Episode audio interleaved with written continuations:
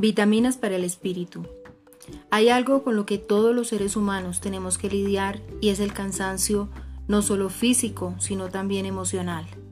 Hay momentos en los que sentimos que nos quedamos sin fuerzas para seguir luchando, cuando no vemos los resultados que esperamos, cuando nada parece salir bien, cuando parecemos el ratoncito en la rueda corriendo sin avanzar. Hoy Dios te dice, levanta la mirada de tus circunstancias y mírame a mí. Descansa en mí, yo te daré las fuerzas para que puedas continuar. Dios promete multiplicar tus recursos y esto incluye tanto los recursos físicos como los emocionales.